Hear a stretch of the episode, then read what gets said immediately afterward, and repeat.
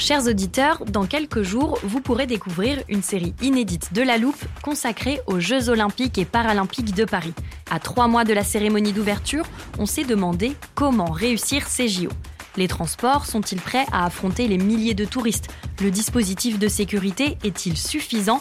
L'enthousiasme sera-t-il finalement au rendez-vous? Pour répondre, on plonge durant cinq épisodes dans les archives des éditions précédentes, accompagnés des journalistes de l'Express. C'est à retrouver à partir du 13 mai sur toutes les plateformes d'écoute. I'm Sandra, and I'm just the professional your small business was looking for. But you didn't hire me because you didn't use LinkedIn jobs. LinkedIn has professionals you can't find anywhere else, including those who aren't actively looking for a new job but might be open to the perfect role, like me. In a given month, over 70% of LinkedIn users don't visit other leading job sites. So if you're not looking on LinkedIn, you'll miss out on great candidates like Sandra. Start hiring professionals like a professional. Post your free job on linkedin.com/people today.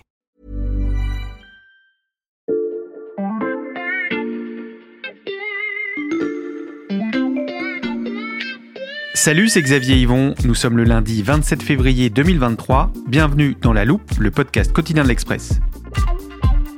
Alors que la guerre en Ukraine vient d'entrer dans sa deuxième année, nous vous proposons cette semaine une sélection d'épisodes pour comprendre à quel point ce conflit a profondément changé le monde en un an. Aujourd'hui, direction l'Afrique avec Margot Lanuzel à la présentation, un épisode diffusé une première fois le 3 mai 2022. Alors, l'armoire, non. Euh, le téléporteur, non plus.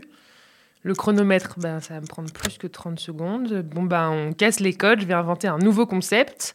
Sortez une feuille, un stylo. C'est l'heure de l'interro de la loupe. Je vous rassure, pas besoin d'avoir écouté tous les épisodes pour répondre. Par contre, concentrez-vous bien parce que c'est important pour la suite. Alors, première question, plutôt simple. Qui de la Russie ou de l'Ukraine a attaqué en premier? Je vous laisse écrire. Question suivante, qu'est-ce que le groupe Wagner? Là, je vous aide un peu, je vous donne plusieurs propositions. Réponse A, un groupe de mercenaires russes très implantés en Afrique. Ou réponse B, de simples formateurs qui ne combattent jamais sur le terrain.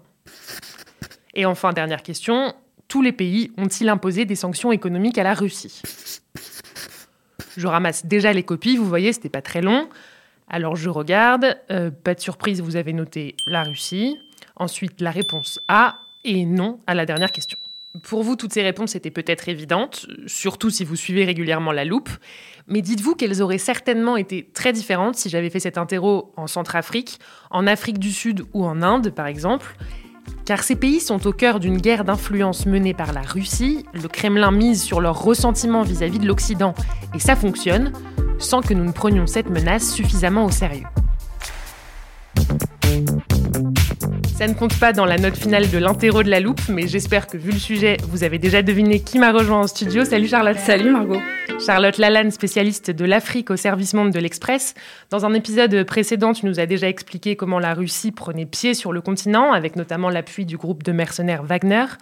Depuis le début de la guerre en Ukraine, l'influence de la Russie n'a pas diminué, bien au contraire, et ça, ça se voit notamment sur Twitter. Oui, alors ça ne se voit peut-être pas sur ton fil Twitter, Margot, euh, ni sur le mien.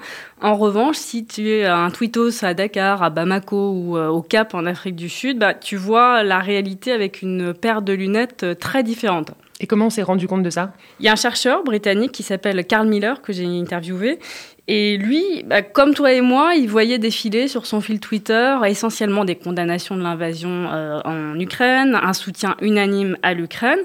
Mais bon, il a eu un pressentiment, il s'est dit qu'il y avait peut-être quelque chose qui clochait, ou en tout cas un phénomène qui passait inaperçu. Alors, bah, il a décidé de euh, faire une recherche sur Twitter pour identifier les messages pro-russes.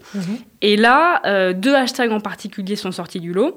Le hashtag I stand with Russia, donc je suis avec la Russie, et le hashtag I stand with Putin, je suis avec Poutine, qui euh, montait dans les tendances Twitter. Et alors, il est allé éplucher des tas de messages utilisant ces mots-clés. Et ce qu'il raconte, c'est qu'il a découvert, en fait, un tout autre monde. Euh, son étude, en gros, elle montre deux choses. Un, que aucun des profils Twitter euh, qui diffusaient ces hashtags euh, ne prétend provenir d'Europe. Et deux, aucun des messages partagés ne s'adresse directement aux Occidentaux, même s'ils en parlent. Et donc, du coup, il a conclu qu'il y avait quelque chose de bizarre et que ça venait certainement d'opérations d'influence russe. Des opérations d'influence russe qui fonctionnent comment? Elles sont en fait de plus en plus habiles euh, parce qu'elles mêlent plein de techniques différentes. Donc tu vas trouver euh, des comptes authentiques pro-russes, des faux profils euh, issus pour certains de ce qu'on appelle, tu sais, les fermes à trolls, mhm. qui sont ces groupes de hackers organisés. Et puis on a aussi des vrais comptes qui ont été piratés. Et quand on regarde maintenant euh, les contenus, là aussi, tu as une large panoplie, donc euh, des propos ou des contenus ouvertement pro-russes à la, gloire de Poutine. Mais à côté de ces contenus-là, tu as aussi euh, des propos qui visent particulièrement tout récit contradictoire. Et donc là, les journalistes, les chercheurs sont des cibles privilégiées. Et tout ça, ça se passe uniquement sur les réseaux sociaux eh ben, Pas du tout, loin de là. Euh, et c'est ce que dit ce chercheur, c'est qu'il faudrait davantage se pencher sur tous les autres canaux, ils sont nombreux. Euh, par exemple, euh, des associations dans certains pays d'Afrique, pro-russes. à Bamako, il y a par exemple le groupe des Patriotes du Mali, qui est assez populaire, hein, qui est à l'initiative de nombreuses manifestations. On y trouve notamment des anciens militaires qui ont été formés en Russie. et ça, ça existe en Centrafrique. C'est une première sur le continent.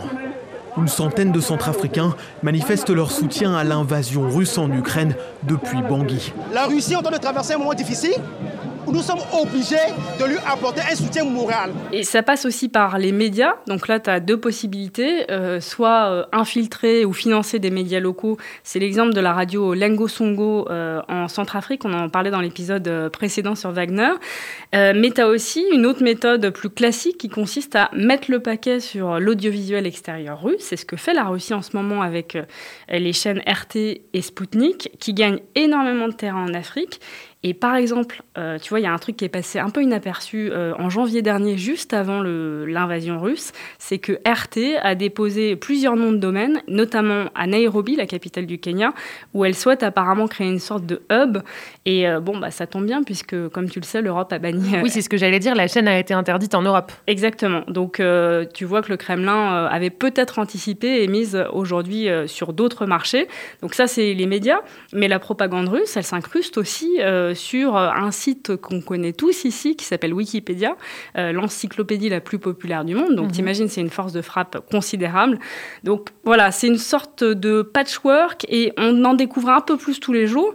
Et puis parfois, il faut dire aussi que le Kremlin n'a pas à faire grand-chose parce qu'il a euh, des ambassadeurs euh, prêts euh, à faire ça comme. Des ambassadeurs, c'est-à-dire des personnalités connues en Afrique qui affichent leur soutien à la Russie. Exactement, et c'est le cas de la fille de l'ancien président sud-africain, Jacob Zuma, qui, bon, ne cache pas du tout ses opinions pro-russes. Et comme tu le sais, il n'y a pas d'amour, il n'y a que des preuves d'amour. Et donc, juste quelques jours après le début de l'invasion, eh bien, Doudou Zuma s'est payé un petit aller-retour à Saint-Pétersbourg euh, pour euh, se faire une visite du palais de Peterov. C'est l'ancienne euh, résidence de Pierre le Grand, on appelle le Versailles russe. Et là, et eh ben, clic-clac, un petit selfie pour la route, posté sur son compte Twitter, quand même 200 000 followers, donc c'est pas rien, et avec toujours ce hashtag I stand with Russia.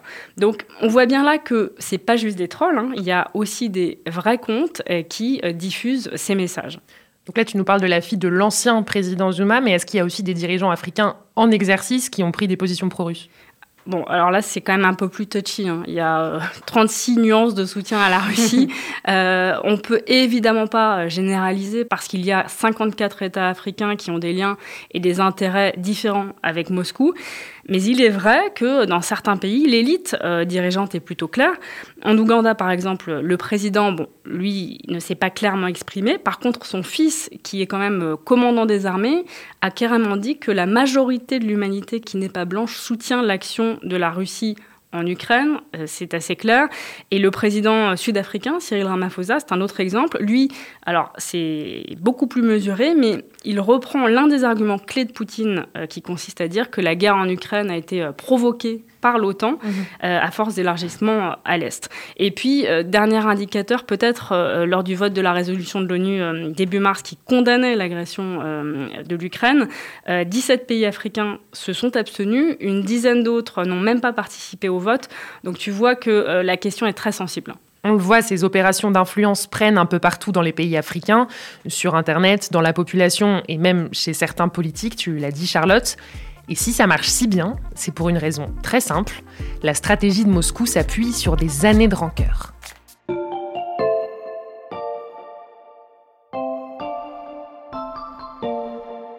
Margot, je te propose qu'on aille voir nous-mêmes les hashtags dont je te parlais à l'instant pour que tu te rendes un peu mieux compte. Ok, alors je cherche avec ce que tu m'as dit.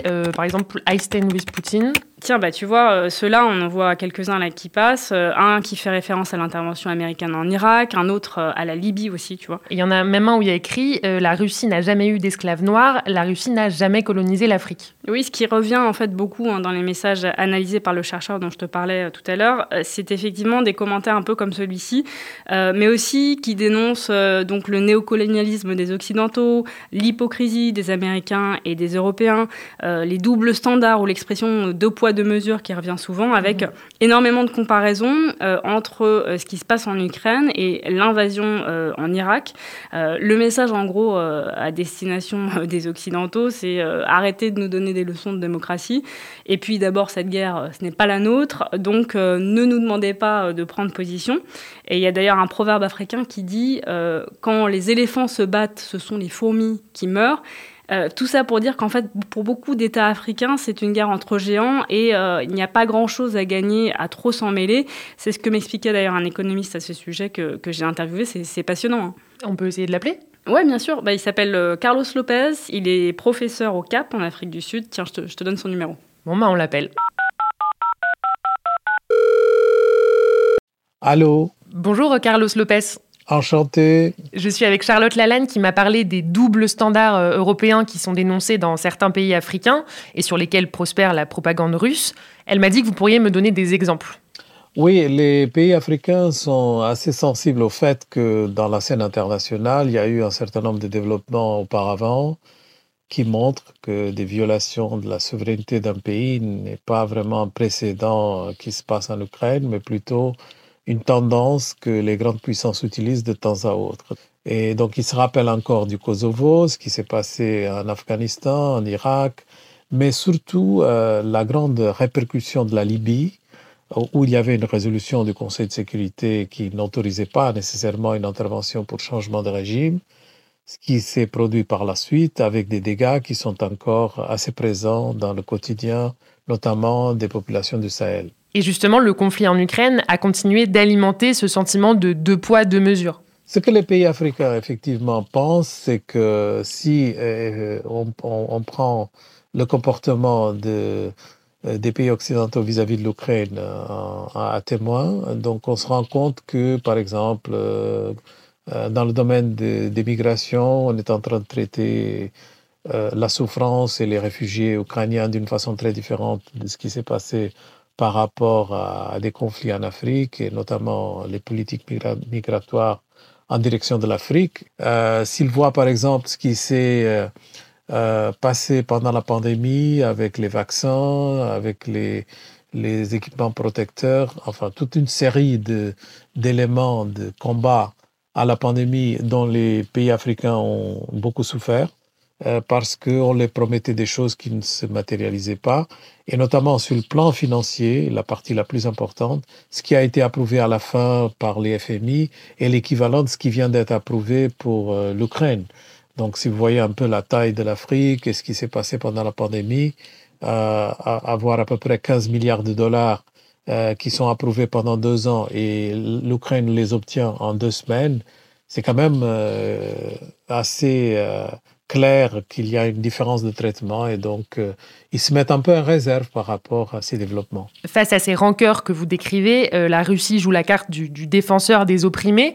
Est-ce qu'on peut dire que son héritage est moins lourd que celui de l'Occident en Afrique? Oui, les pays africains certainement euh, sont encore reconnaissants du fait que l'URSS, dont la Russie est un peu l'héritier, euh, avait beaucoup contribué aux luttes libération nationale, à la lutte contre l'apartheid. Donc les, pays qui ont des mouvements de libération nationale encore au pouvoir euh, sont quand même, du point de vue euh, de cette histoire, un peu redevants de cet apport, de cette solidarité. Donc ça compte un peu dans les débats et les prises de position politiques. Euh, qui sont un peu plus idéologiques. Et donc, euh, le respect de la souveraineté est un principe qui est très utilisé encore pour justifier toutes sortes de prises de position en Afrique. Mais la réalité, c'est que ce qu'ils veulent vraiment, c'est pouvoir regarder la Russie comme un investisseur, pas comme, euh, disons, le grand frère du passé. Et donc, je pense que même s'ils prennent des positions quelquefois favorables à la Russie euh, du point de vue diplomatique, euh, ce qu'ils veulent du point de vue euh, économique, c'est d'avoir le plus de contacts possible avec le plus d'interlocuteurs possible.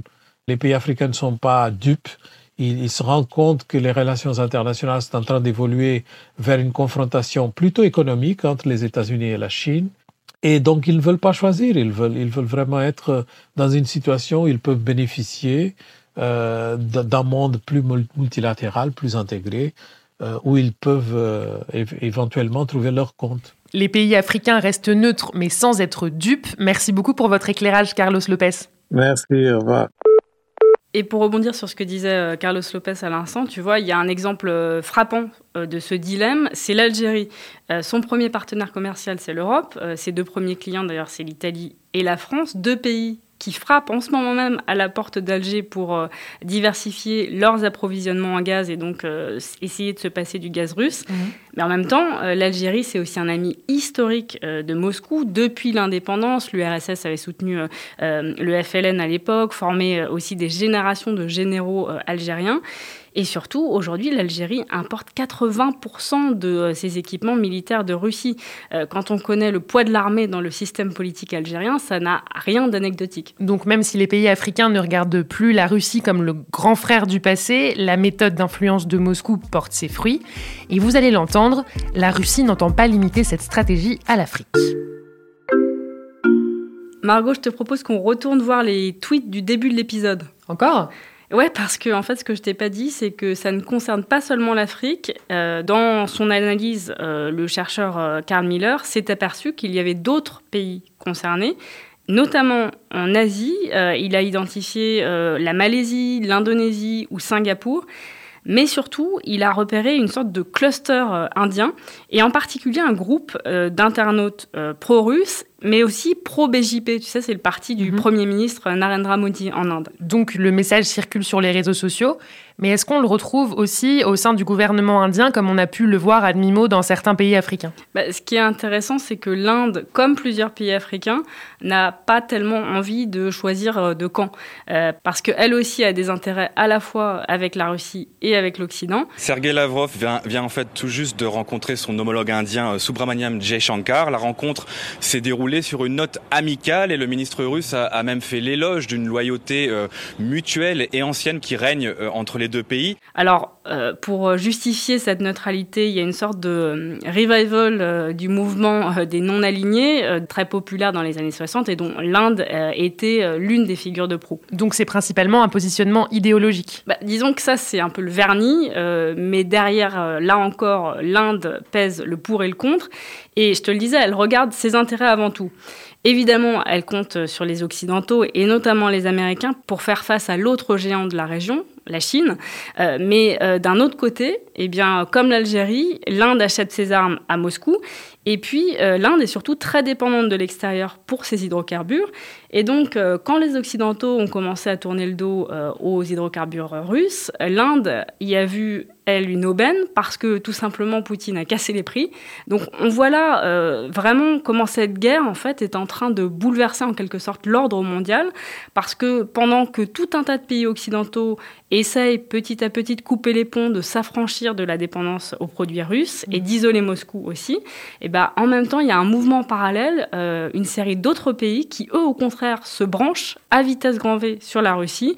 Et on peut imaginer que l'alliance entre les BRICS, tu sais, ce groupe euh, qui comprend le Brésil, euh, la Russie, l'Inde, la Chine et l'Afrique du Sud, et eh bien que ce groupe va se renforcer et que d'autres pays pourraient à l'avenir s'y greffer. Donc on est parti des pays africains, on a parlé de l'Inde et d'autres pays tu évoques désormais les BRICS. Euh, ça fait beaucoup d'États où l'influence russe progresse, Charlotte. Oui, alors on l'a vu, hein, la Russie a su euh, cibler des secteurs stratégiques pour se faire des amis. Hein, aussi, euh, on a parlé des armes, des livraisons de blé. Ça aussi, c'est de l'influence très concrète. quant au storytelling, hein, qui permet finalement à la Russie d'avancer ses pions et de gagner la bataille des cœurs et des esprits, et ben là, il faut se rendre compte que les agents d'influence russes capitalisent à fond sur euh, les faux pas des Occidentaux, voire euh, les erreurs, euh, d'où peut-être la nécessité pour nos démocraties de se montrer le plus exemplaire possible. Éviter les erreurs pour que la Russie ne gagne pas la bataille des cœurs et des esprits. Merci Charlotte. Merci, à bientôt. Charlotte Lalanne, tous tes articles sur l'Afrique et tous les articles du service Monde sont à retrouver sur l'express.fr. Profitez-en, en ce moment l'abonnement ne coûte que 99 centimes pour 3 mois. Et je n'essaye pas de vous influencer, mais je vous encourage à vous abonner à la loupe pour ne rater aucun épisode. Vous pouvez le faire sur toutes les plateformes d'écoute comme Apple Podcast, Castbox ou Spotify par exemple. Pensez aussi à nous mettre des étoiles et à nous laisser des commentaires. Et pour nous écrire, l'adresse ne change pas, la loupe at l'express.fr. Cet épisode a été fabriqué avec Charlotte Barris, Jules Cro et Xavier Yvon. On se retrouve demain pour passer un nouveau sujet à la loupe.